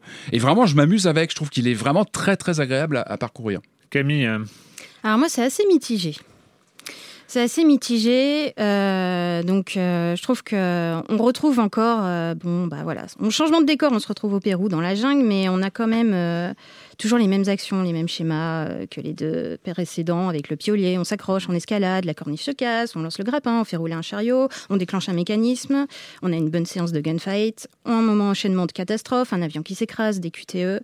Bon, on a une partie aussi un peu euh, crafting, RPG, avec un arbre de compétences, discuter avec les villageois, plusieurs quêtes, mais c'est quand même un triple A 2018 comme, euh, on- comme on peut en faire euh, à l'appel, quoi. Donc du coup, c'est assez ennuyeux de ce côté-là. Cependant, cependant, comme Patrick, je suis d'accord. Je trouve qu'on retrouve une atmosphère un peu plus lugubre, un peu plus inquiétante, sombre, gore aussi, parce que je veux pas, Ouais, je veux pas spoiler, mais à un moment, on est dans un temple et il y a des crânes et du Ouais, sang bien, et des créatures. Même l'éclairage est fabuleux. L'éclairage, moment-là, il y a vraiment un travail avec le feu J'ai même en fait des plus. captures d'écran tellement Ouais, je me disais, ouais, c'est- magnifique. Il y a un travail aussi avec le feu, donc du coup, avec la lumière, tout ça. Euh, bon, il y a quand même ce, ce- ce- ce truc-là, mais je trouve qu'on n'a pas encore. euh, on retrouve pas l'expérience des premiers Tomb Raider où tu étais vraiment seul et que tu savais rien du tout, parce que là, tout est en surbrillance. hein, et euh, machinalement, tu pour voir euh, où il faut actionner les trucs. Ça, par contre, ouais, on n'arrête pas de le faire en fait, le On est R3 là, et ça ouais, devient même on- systématique. On est devenu un peu, un peu feignant et on réfléchit plus trop. On arrive dans une pièce, tac, hop, qu'est-ce qui se passe Ok. Et du coup, alors dans les premiers Tomb Raider, on était vraiment seuls et il y avait zéro indice et des fois, enfin moi à l'époque il n'y avait pas forcément internet et je me rappelle passer genre un mois dans un niveau parce que je galérais, mais en même temps j'adorais ça quoi. C'était pas toujours très agréable, hein, parce Ouais, que des fois, tu du fois- level design Ouais. très moyen, Ben et oui. tu disais, ah, il fallait faire ça. Et en plus des fois il fallait trouvé, juste ouais. sauter à tel endroit à tel moment et tout et du coup c'était c'est vrai que c'était un peu un peu relou donc du coup voilà puis après on va on va on entend souvent que Tomb Raider c'est Uncharted enfin bon ok mais bon là on peut se passer de l'humour un peu beauf de Nathan Drake donc on va pas on va pas bouder le plaisir et en plus Finalement, c'est une modernisation assez logique des premiers Tomb Raider. Si on regarde bien toutes les actions qu'elle fait, c'est ce qu'on fait déjà dans le. En Dans les souple. premiers, quoi. C'est quand même très souple par rapport C'est au, beaucoup bah, au plus premier, souple, forcément, hein, qui sont d'une raideur absolue, mais Heureusement. l'expérience est Tomb très souple. Raider. Ah. non, c'est pas grave. C'est- C'était Non, bah, moi j'ai un bémol, euh, par contre, c'est vraiment sur le, le côté infiltration qui est vraiment cheap. Le côté infiltration qu'on Ouais. utilise quand même pas mal dans le jeu. Mais on sent, on sent Bon. qu'ils ont fait ça pour coller avec euh, Ouais, le, paysage forcé. vidéoludique Et je suis pas sûr que c'est actuel. ce qu'il faille faire dans Et un pour Tomb coller à la Non, mode des que- murs végétaux. Mais oui. Ouais, voilà, Il ça, fallait coller à la mode des murs Oui. végétaux. Et ça, c'est un peu en Et je pense que Tomb Raider euh, n'a pas besoin de tout non, ça. en on est fait. d'accord. Ça, l'infiltration, Enfin, je veux euh, dire, euh, le personnage de Lara Croft est quand même très charismatique Ouais. et il y a beaucoup de choses à, à faire et on aurait préféré qu'il travaille encore plus le personnage et avec un, scénario un peu plus euh, Ouais. parce que là euh, bouh le- les, méchants les méchants et à cause d'eux ben, elle a pas eu sa famille Puis et le tout rapport ça au père, toujours. Ouais, mais c'est un peu, là. un peu longuet au bout de trois épisodes, moi je trouve. Et puis le moment où on l'incarne petite, je me suis dit Ouais. ah bah ouais, bah ouais, Nathan Drake a eu le droit à son moment euh, euh, gamin. Donc ouh, là, là j'ai trouvé ça un Mhm. peu trop. euh, Pourtant, l'infiltration, c'est quelque chose que j'aurais assez euh, volontiers donné à Lara Croft qui se retrouve quand même face à des Ah non, mais elle est euh, invincible. Elle est là en train de se Ouais. construire. Bah ouais. Elle devient Lara Croft, mais Bah. en fait, elle est déjà invincible de base. Quoi. Ouais. Et du coup, des fois, quand c'est même gros. très Alors, jeune, parce que il Genre, faut t'as bien, des il faut, hélicoptères parce et tout, C'est euh. c'est là la différence entre les trois. Il faut, il faut l'axe du scénario. C'est le premier Lara Croft de 2013. C'est finalement comment une jeune fille devient Lara Croft. Ouais. Le Oui. deuxième Lara Croft. Je sais C'est comment C'est Lara comment, Croft c'est comment Lara Croft devient Lara Croft. Et donc cet épisode, eh ben c'est comment Lara Croft devient Lara Croft qui devient Lara Croft. C'est ça, c'est ça le truc. Excellent. Voilà. Mais voilà, non, mais je- juste pour dire, euh, bon, c'est à la rigueur, l'infiltration, je trouve qu'elle a plutôt sa place dans une série comme Bah, euh, Tomb Raider. Ouais. Euh, simplement, il faut peut-être la, la, la faire comme Bah, je un The sais Last pas. of Us, Moi- c'est pas comme un. Moi, les, les premiers Tomb Raider, finalement, il n'y avait pas beaucoup d'humains. C'était plutôt des Hum, créatures, des parce que animaux. c'était dans des endroits oubliés, tout ça. Bon, là, pour que ça colle avec le scénario, forcément, il faut qu'il y ait des mecs, euh, tout ça. Mais du coup, ben, ça perd un peu de, du Ouais. mystère. euh. Par contre, on retrouve le côté mystique. Et je trouve Hum, dans cet épisode-là est, est fabuleux. Je ne spoil pas, mais Il y a une vraie ambiance. en fait. mais il euh, voilà, il y a quand même quelque chose. Il y a une atmosphère qui est plus travaillée. On étouffe, comme tu disais, dans l'eau avec les. On se retrouve coincé. Et là, c'est là, j'ai vraiment fait. Ouais. Il y a Ah, toujours vrai. les, les caveaux trésors là, avec euh, les tombeaux. Il y Les a tombeaux. hein. Il y a quelques tombeaux secrets qui permettent de relever un petit peu le défi, un petit peu plus pimenté, mais pas encore assez à mon goût.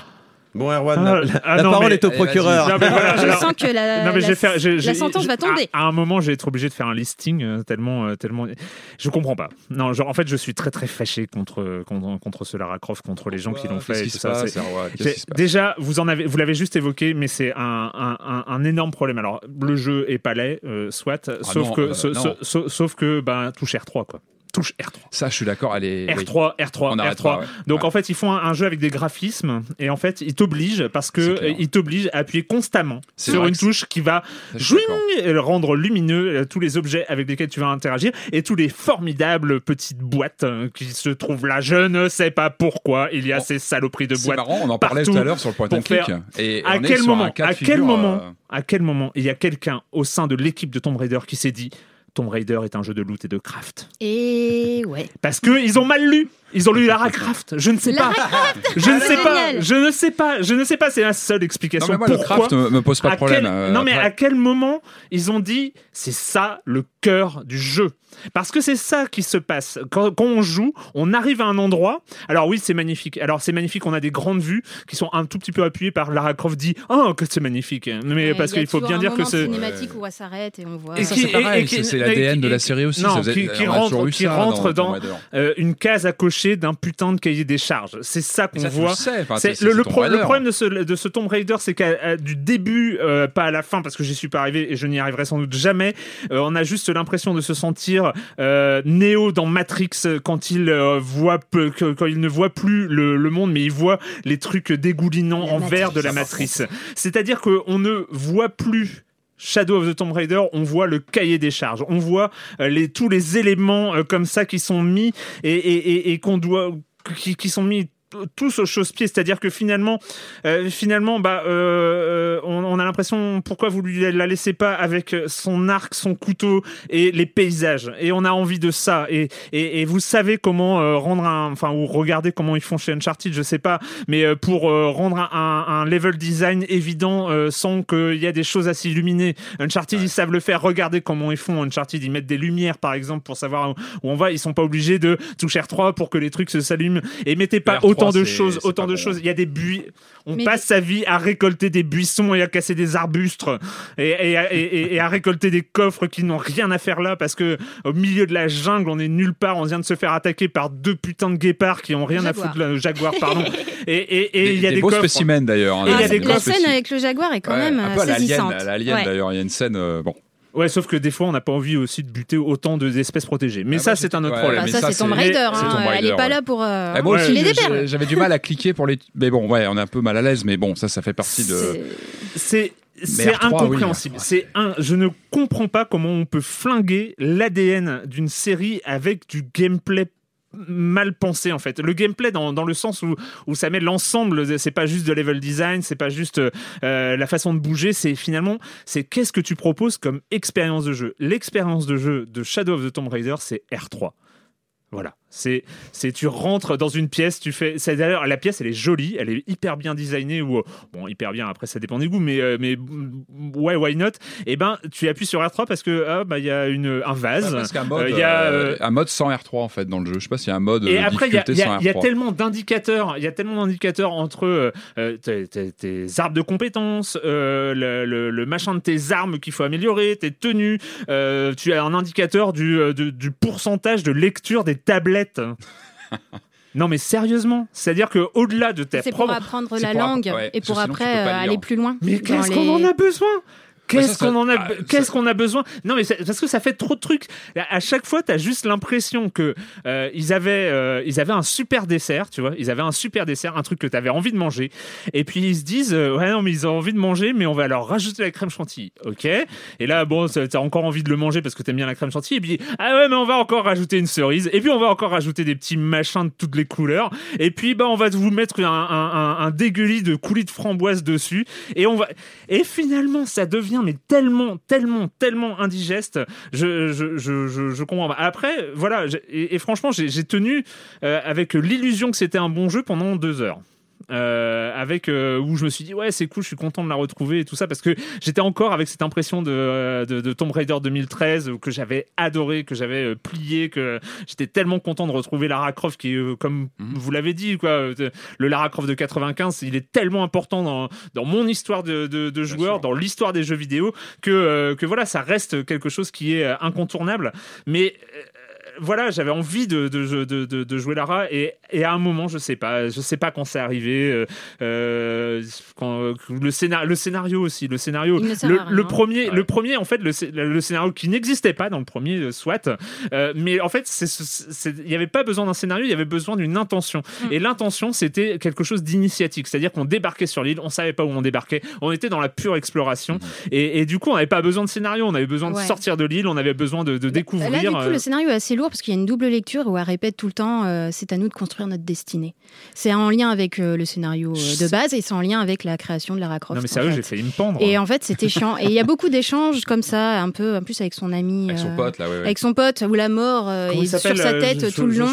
Euh, Jonas. Jonas. Jonas. Jonas. Et en fait, euh, bah, c'est très euh, non, mais attends, euh, laissez-le partir et je vous donne l'artefact. Et puis, enfin, c'est que des choses qu'on a Ouais, vues, bien on a sûr. vu, on a vu, on a vomi, on a vomi, on a Non, mais avalé. les- les- désolé. les- les- Et en fait, du coup, c'est c'est- c'est c'est un peu dommage sur ce côté-là. il y a beaucoup. Mais on commence à enfin sentir Lara Croft quand même à un certain moment. Oui, et La puis- vraie. Mais, mais en fait, bah, alors moi je sais pas vous, mais il y a quand même un truc, c'est que dès que tu es obligé de passer euh, de ton arc à ta Kalachnikov ou le- l'équivalent, Mhm. C'est une punition. Oui. C'est une punition. Enfin, je sais- vous êtes d'accord quand même là-dessus. Sur les gunfights, etc. Les C'est gunfights, c'est une punition. Ils mettent, ils laissent dans le jeu des punitions. C'est enlevez-les.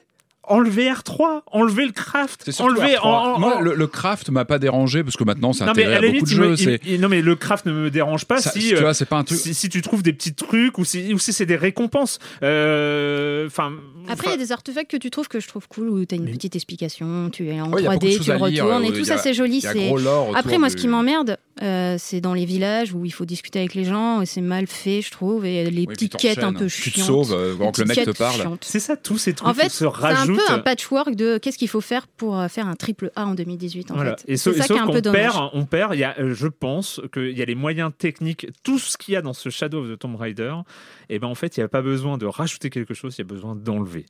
Hmm. J'ai l'impression d'être jury de Top Chef. Tu vois, c'est euh, Wow. genre quand t'as quand t'as une recette et t'as trop de trucs et, que tu arrives, il faut revenir. euh, il, il- il faut revenir. Comment on, on- comment on dit il, faut revenir aux ingrédients. Il faut il faut revenir à. Il faut raconter une histoire. Voilà, non mais il faut, il faut un truc où, où tu sens tu, tu- tu sens les légumes quoi. Là il y a trop de sauce, je suis désolé quoi. C'est c'est et c'est ça. Moi je, je Ouais. sais pas. Après, je... bon, on est déjà au troisième épisode de cette trilogie Donc, euh, il de se reboot. termine. euh, Mais euh, je vois un peu Lara Croft, mais je, je vois pas encore la, la vraie Lara Croft au Ouais. sang-froid, euh, qui a peur de rien. Et je qui crois explose qu'au explose au- tout au et 4, qui euh, le 4 racontera comment Lara Croft est, est devenue Lara Croft, c'est ça C'est Hmm, ça. D'accord. Attends, attends le 4. Ok.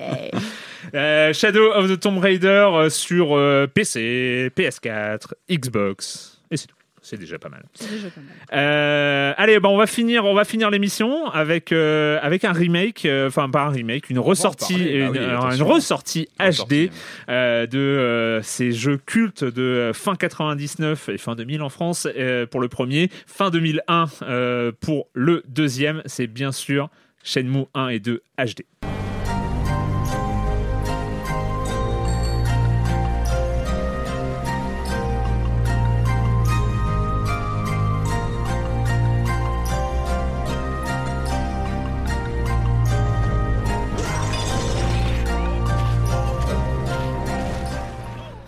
Allez. Patrick, je te laisse, euh, je te laisse la parole. Ouais, euh, bah, on va faire simple. Hein. ouais. Shenmue, c'est Shenmue 1 et 2, c'est, ce sont des dates pour moi dans le jeu, Ouais. dans le jeu vidéo. Ce sont vraiment des, des, des jeux fondateurs. On rappelle rapidement donc euh, Yu Suzuki de, de, de Sega qui avait ce, ce projet euh, pharaonique d'un, jeu d'aventure en monde euh, ouvert avec euh, voilà avec énormément de, de nouveautés pour l'époque, euh, des séquences de QTE. donc encore une fois un monde ouvert où on peut explorer, on peut enquêter de façon assez libre avec un cycle jour-nuit qui se déroule. Enfin, c'était un jeu assez hallucinant en termes de de- d'ambition qui a coûté très cher. C'était un record à l'époque. Ça a d'ailleurs coûté très cher à Sega après parce que Ça a coûté très cher à la Dreamcast. à la Dreamcast et à Sega parce que ça ça n'a pas fonctionné commercialement parlant. Mais encore une fois c'est un jeu qui aujourd'hui reste un- une vraie pierre angulaire dans l'histoire du jeu vidéo qui a marqué énormément euh, qui était difficile d'accès hein, c'est-à-dire que à part retrouver une version euh, Dreamcast d'époque euh, sur des machines qui sont pas forcément très très fiables sur la longueur entre leurs lentilles etc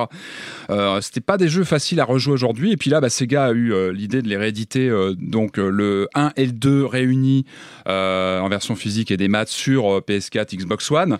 Alors déjà j'ai envie de dire les rendre disponibles comme ça en deux clics c'est déjà un- un- un- une très bonne chose de pouvoir se replonger dans ces jeux dans ces jeux vraiment mythiques euh, parmi les bonnes choses aussi, c'est la fête de pouvoir jouer en version japonaise dans les voix, parce que dans la version Dreamcast d'époque, on avait la version anglaise qui, nous, moi, ne m'avait pas forcément euh, choqué à l'époque, parce que c'est ce qu'on avait.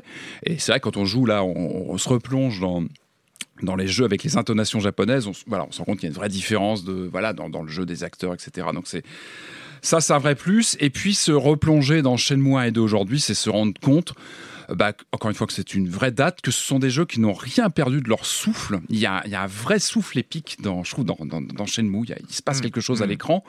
Euh, on- donc on, on incarne ce, ce- ce jeune, euh, cet ado euh, au Japon qui voit son père se faire trucider devant lui et qui va se lancer dans une quête de, de vengeance pour retrouver le, le meurtrier de son père et qui va peut-être pouvoir se perdre dans une folle collection de goodies à, à débloquer dans des distributeurs ou qui va perdre son temps dans les salles d'arcade à jouer à Outrun ou Hang On. C'est ça, euh, Shenmue. C'était, Hmm. c'était déjà à l'époque, donc euh, tu disais en 99, Ouais. 2000. 99 au Japon, le premier film. C'était déjà une liberté, c'était quelque chose de complètement nouveau, de se déplacer comme ça dans un monde. On avait une sensation grisante bah, de voir des personnages se, déplacer dans une ville avec, encore une fois, son, son- son- le cycle jour-nuit, des, des gens qui se baladent et qui ont leur, leur timing, etc. Et c'est, pour moi, c'était un jeu aussi sur. Bah, y a- enfin, peut-être, euh, mais moi, c'est un jeu qui m'avait marqué à l'époque parce que c'était, pour moi, un vrai jeu quasiment qui, qui apportait cette, cette pesanteur du temps, ce poids du temps, ce poids de la responsabilité sur ce jeune type qui se retrouve avec comme ça bah, une nécessité de venger son père, qui se retrouvait un peu perdu parce que bah, il, faut, il faut y aller, il faut se venger, mais ça ça se fait pas comme ça. Il faut enquêter, il faut rencontrer plein de personnages. Euh, Il y a tout un, rite initiatique dans Shenmue. C'est un personnage qui, se découvre et qui en même temps qui est assez mutique. Enfin, voilà, c'est un jeu fascinant et qui reste, euh, qui n'a rien perdu, je trouve, aujourd'hui de ce, de cachet. Alors après, voilà, J'attends le disais. après. Alors ouais, alors pff, moi j'ai envie de dire que euh, voilà justement ce sont tellement des dates ces deux jeux qu'ils méritaient mieux finalement. Euh, là on retrouve euh, donc euh, les, les- les jeux d'époque quasiment euh, retouchés, par touchés, c'est-à-dire que alors moi je suis pour euh, re- replonger dans les jeux de l'époque, se remettre vraiment dans l'ambiance de 99 sur une Dreamcast. Le problème c'est qu'aujourd'hui évidemment ça jure sur un jeu encore une fois qui était pionnier, qui était visionnaire. Aujourd'hui, ce qu'on note tout de suite à l'écran, ce sont des textures dégueulasses, il faut le dire. On a vraiment des textures très pauvres. Et notamment sur un jeu, on est beaucoup sur du, du, di- du discours, donc on se retrouve très souvent derrière les, les- les épaules du, du perso. On se retrouve avec des pixels, des textures complètement moches. Et pour moi, s'il y avait un jeu qui méritait un remaster, d'être retouché, comme on le fait au cinéma régulièrement, de retoucher une image, de, de nettoyer, c'était Shenmue. Il méritait aussi peut-être de- qu'on retouche un petit peu, qu'on lui redonne quelque chose de, en termes de visuel. Pour- Corentin? Je te trouve dur parce que je trouve qu'il jure pas du tout avec le 3 pour le coup, de, ce qu'on en a vu. Cohérent on, finalement. on verra plus tard le Donc je 3. te trouve un peu dur là. Et, euh, et ça, moi, ce qui m'a, ce qui m'a aussi frappé en jouant, euh, encore une fois, en dehors du, du plaisir de surplonger, c'est le, bah, le passage, par exemple, lors, lors des cinématiques au 4 tiers, c'est qu'on est sur du 7 9 hop, on repasse en 4 tiers sur, le- sur les cinématiques. Ah ouais. C'est, un détail, vous me direz, c'est un petit détail. Mais non, moi, ça me sort, j'ai l'impression que Ouais. d'entendre un lecteur CD qui lit une cinématique, ça me sort du côté, justement, temps réel, qui était fascinant de Shenmue. Bon, voilà. Et euh, malgré tout, c'est un plaisir de s'y replonger. Alors attention, hein, la personne qui vous parle, c'est quelqu'un qui l'a fait en 99, qui avait, qui s'était vraiment beaucoup plongé dedans. Moi, j'étais tombé amoureux de cette ambiance, de cet univers. Je pense que s'y mettre aujourd'hui, euh, il faut vraiment s'y mettre avec un œil quasi, euh, euh, comment dire, D'historien. Voilà, exactement, d'historien. Se dire attention, c'est un jeu qui est très daté techniquement aujourd'hui, qui a une vraie importance, c'est-à-dire qu'il il mérite le coup de s'y plonger. Mais Ouais. attention, il a vieilli visuellement, il a vieilli dans ses mécaniques, Oui, il a vieilli dans son gameplay. Moi, même là, je jurais parfois que ma manette, parce que le perso est un peu un tank, hein, il est. il- Voilà, il faut connaître. Je pense qu'on on profite vraiment de ce jeu quand on, on sait ce qu'il y a derrière, on sait la thématique, on sait tout ce qu'il embarque derrière lui, l'importance qu'il a.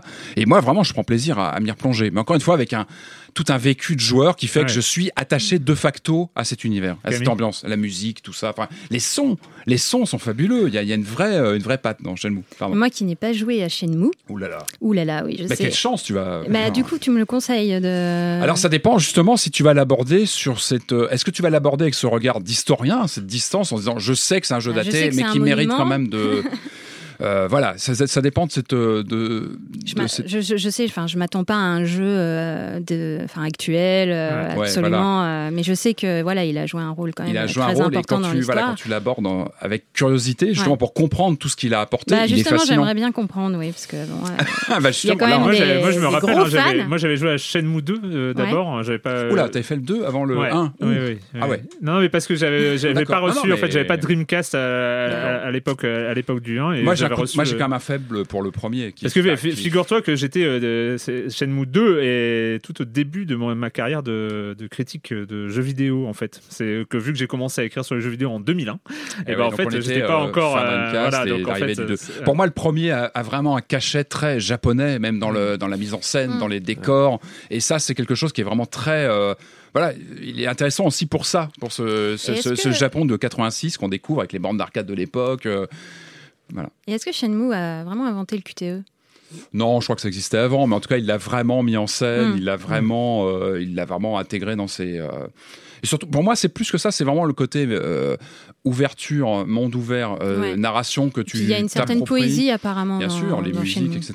Bien Sans, sûr. sans la poésie, j'aurais un peu Mhm. plus de mal que toi, Patrick, qui a conseillé Shenmue en 2018, c'est sûr. D'autant qu'il y a un peu sa suite spirituelle qui est Oui, maintenant Yakuza. disponible sur PC avec les Yakuza qui sont Ouais. tous disponibles Mm. et qui, euh, Ah bah, qui sont plus nerveux, qui sont beaucoup. qui Parce sont qu'il y plus a, nerveux. Bon, il y a aussi- c'est- c'est on est plus important. sur l'humour avec Yakuza, mais, mais il honnêtement. y a une euh, lenteur, il y a une lenteur là, je l'ai peut-être pas assez dit, Ouais. mais il- Shenmue, il y a une vraie lenteur, il y a un rythme très particulier que, que tu peux très vite décrocher. C'est-à-dire, si tu Mm. t'attends exactement comme tu disais à un Yakuza qui est beaucoup Ouais, plus fun, beaucoup plus. Ouais. Attention, Shenmue 1, C'est lent, il faut vraiment, enfin, à la limite, tu brûles un encens à côté, il faut se mettre dans un ça. trip très particulier joue à hein. Shenmue, mais si tu adhères, c'est euh, c'est inoubliable. Mm. inoubliable. Eh ben merci, merci à tous les trois euh, pour ce deuxième épisode euh, de la saison 12 de Silence on joue euh, qui est arrivé. Je ne l'ai pas encore dit ici, je l'ai cité avec, euh, avec le podcast Les couilles sur la table tout à l'heure, mais c'est on est évidemment chez Binge Audio. Euh, et la question rituelle à laquelle vous n'allez pas échapper et quand vous ne jouez pas, vous faites quoi Corentin? Back in the 90s, I was in a famous. J'étais pas prêt, j'étais pas. On va, on la refait On ou, va la euh, refaire. non Bojack Horseman saison 5. Ah, Bojack Ah. Horseman, je t'aime, Bojack Attention, Horseman. j'ai pas fini. hein. Non, mais je veux rien dévoiler, mais tout ça pour dire que c'est toujours aussi bien, c'est toujours aussi subtil. Donc pour ceux qui connaissent pas, Bojack Horseman est un cheval. Euh, Ouais. ancienne, euh, enfin toujours acteur, mais surtout ancienne star euh, de la télévision puisqu'il euh, participait à une vieille euh, sitcom des années euh, 80-90 euh, où il a été une star, puis après il a plus rien fait. Donc en fait il a, il a, il vit un peu sur ses acquis, sur ses anciennes gloires, et donc ça raconte un peu ses névroses, son égocentrisme. C'est pas une belle personne, hein, Bojack. C'est un mec qui est, qui a, qui a plein de problèmes, qui est alcoolique et tout ça. Et donc au bout de quatre saisons, il lui était déjà arrivé plein de trucs mais il lui arrive encore plein de trucs dans la saison 5. Et donc Bojack Horseman, c'est une belle critique de tout ce que Hollywood est, euh, n'est pas. C'est une, c'est une critique de ce qu'est soi-même euh, Netflix aussi. Ça, ça parle du show business, mais ça parle de choses très actuelles. Donc cette saison-là est plus axée sur des thèmes très actuels, comme MeToo par exemple. Ouais, mais apparemment, ça a été écrit avant. Mais, bah, en tout cas, euh, c'est, ils Mais, ont, euh, ils ont le nez creux alors parce que il y a vraiment, euh, on Ouais. sent, je sais pas, moi, moi, je, alors j'ai fait plein de parallèles, je fais ah ouais, ça me rappelle tel événement de la vie réelle, mais si tu me dis que ça a été écrit avant, bah waouh, bravo les gars, vous avez vraiment une nez creux sur ce coup-là. Donc ça parle d'événements très actuels, ça fait, ça fait réfléchir. Beaucoup d'épisodes sont des épisodes qui sont basés sur un concept euh, de scénario. Alors je vais pas révéler parce que c'est pas, pas très amusant, mais euh, c'était comme dans la saison 4, alors je vais révéler un des saisons 4, il y a un, épisode de la saison 4 qui est entièrement muet par exemple, voilà, c'est ce genre de concept-là Mhm. euh, qu'il y a dans Ouais, Bojack Horseman. celui-là. Et donc faut, faut passer outre le style graphique qui est vraiment particulier. Voilà, certaines mauvaises langues autour de moi disent on dirait du Tom Tom et Nana actualisé, mais oui, c'est un peu vrai, mais euh, c'est pas vrai. C'est aussi, euh, c'est aussi euh, très très bien joué d'un point de vue du jeu d'acteur. Il y, y a un cast assez intéressant avec Aaron Paul qui joue Jesse dans Breaking Bad. Il y a aussi euh, Rami euh, Malek dans, ce- dans cette saison, celui qui joue Mr. Robot, qui joue une espèce de, de scénariste complètement shooté. Enfin, c'est- très rigolo. Je vous, je vous encourage à regarder donc BoJack Horseman, c'est sur Netflix. Oh non, et c'est 12 épisodes de 26 minutes. Voilà. Patrick, Euh, bah écoutez, moi je vais vous faire rêver, hein, parce que là pour un, pour un livre sur lequel je, travaille ces temps-ci, je me suis refait euh, le grand chelem euh, des, premières adaptations de jeux vidéo au cinéma. Super Mario, Street Fighter et Double Dragon. Et euh, alors ce sont... psy, c'était pas mieux quand même. Non, mais justement, non, non, mais faire en- du mal. est- à la limite, Street Fighter est, est encore alors, regardable, mais tu sais que alors justement, j'en avais une- évidemment une vision déplorable parce que ce sont de mauvais films tous, Bah, bien mais sûr, hein. malgré tout, je trouve que tu vois 25 ans plus tard, ils ont presque pris une patine étrange. et, et- non mais c'est vrai, la, la distance que, que, que ces, ces films ont pu prendre avec le matériau original est assez fascinante, euh, notamment Street Fighter. oui, qui est- puis quand on, on- comment dire, quand on se renseigne un peu sur les coulisses, c'est- c'est hallucinant. On sent que c'est vraiment des projets qui ont C'est là où il y avait Kylie Minogue. exactement. C'est là où ça. Dalsim est un scientifique. Van Damme. Exactement, oui, où tu as des, t'as des, t'as des, libertés totales. Mais justement, les revoir, encore une fois, quelques années plus tard, on se rend compte que finalement, ils ont presque créé une euh, mythologie parallèle euh, qui, qui est, pour certains, même plutôt, euh, plutôt révérée aujourd'hui. Il y a presque le Super Mario, on voit qu'il y a presque des gens qui, qui s'intéressent aujourd'hui à ce qu'il représentait. Les produits dérivés sont parfois très chers, etc. Voilà, des vraies étrangetés. Le double dragon est. Ils ont fermenté en fait d'une certaine manière. ah, en fait, c'est- peut-être qu'on est prêt maintenant à les regarder. Enfin, en tout cas, ils sont, assez, ils sont vraiment étranges. Et finalement, ils ont peut-être plus de cachet que les adaptations d'aujourd'hui parce que ils- c'était complètement fou ces films. Euh, Camille. Oui, alors moi en ce moment je suis en train de lire euh, une BD qui s'appelle Moi ce que j'aime c'est les monstres. Alors ça se passe euh, dans le Chicago des années 60 et du coup c'est une jeune fille de 10 ans euh, qui adore les monstres, les créatures, les vampires, les morts vivants et que sais-je et qui en fait apprend que sa voisine d'en face s'est suicidée d'une balle dans la tête et pour elle c'est pas possible, il y a forcément une autre explication avec euh, des monstres et tout ça. Et euh, du coup... du coup, voilà, c'est une petite fille qui essaye de s'imaginer une autre histoire et euh, qui fait le lien aussi avec euh, l'Allemagne nazie, hein, parce que c'est Chicago des années 60, donc il y a tout un, tout un travail sur l'histoire, euh, tout ça. Donc, bon, je l'ai pas fini, donc voilà. Mais le truc intéressant, c'est que l'artiste qui a créé ça, donc c'est une, une femme qui est tombée malade, elle s'est fait piquer par un moustique, je ne sais plus quoi, et je crois qu'elle a une méningite. Du coup, elle reste à l'hôpital pendant trois semaines. Elle rentre chez elle et elle est, elle est alitée en fait et elle sait pas quoi faire. Et du coup elle se met à écrire un journal intime mais avec un stylo bille et elle se met à dessiner. Et du coup je vous invite vraiment à aller voir euh, cette œuvre parce que c'est tout fait au stylo bille c'est euh, c'est du dessin du coup Mhm. avec quelques annotations. Et c'est absolument prodigieux. C'est vraiment euh, incroyable. Tu répètes le titre hein. Moi ce que j'aime c'est les monstres. Il est trop bien ce titre. Il est trop bien. titre. Bon, alors ça va faire bizarre parce que du coup, j'en ai déjà cité un et je vous promets, je vous promets, euh, chez Binge Audio, ils m'ont pas euh, obligé. Ils m'ont pas obligé à le faire. Ils m'ont pas. euh, ah, tu, si tu es avec nous, tu cites nos podcasts une fois par émission. Non, c'est pas comme ça, ça s'est passé. Mais chez Binge Audio vient de débarquer un nouveau podcast qui s'appelle Kif Taras. Et Kif Taras, c'est un podcast de Rokaya Diallo et Grace Lee. Et donc, c'est sur. voilà, qui sont sur l'antiracisme, sur le concept de race sociale, évidemment. hein. On ne parle pas de race biologique qui n'existe pas. Euh, c'est très bien. euh, c'est très bien pourquoi? Bah, Parce que ça fait déjà du bien de les entendre parler entre elles, euh, Rokhaya Diallo et Grace Lee. Parce que c'est vrai que quand on les suit sur Twitter ou qu'on on, on- on regarde le discours antiraciste euh, politique hein, qui, euh, qui, qui a lieu en ce moment, et ben c'est sou- souvent en défense. C'est-à-dire qu'ils sont souvent face à d'autres gens qui ne sont pas d'accord avec eux. Et donc, ils sont en- sur la défensive. Elles sont, et puis, elles le font bien. hein. Enfin, je veux dire, euh, Rokhaya Diallo, faut pas la chercher non plus trop sur Twitter, mais euh, elles, elles se défendent bien. Je sais pas ce que je veux dire, mais c'est toujours un discours de, de, de- de combat. Et, et là, et là, elles sont entre elles, elles discutent. Et elles sont euh, totalement euh, sereines et drôles et, C'est apaisé, euh, et, et- et- et bonne ambiance et tout ça. Mais ça fait vachement de bien de justement de, de- de les entendre dans un contexte qui n'est pas un contexte euh, de, de vio- enfin, violent verbalement, en tout cas de d'agression, de, hein. contre-agression, de joute, exactement. Mhm. Voilà, c'est juste euh, explicatif, c'est juste elles racontent leur vie, elles, euh, elles racontent comment elles en sont arrivées là. C'est le premier épisode évidemment. Et donc voilà, je suis très impatient d'écouter la suite. C'est sur Binge Audio et ça s'appelle Kif ta race. Euh, bah voilà, c'est terminé. Merci à tous les trois euh, d'être euh, passés dans Silence on joue. On se retrouve très vite pour parler euh, jeux vidéo sur euh, Libération, sur Binge Audio et sur les internets. Ciao.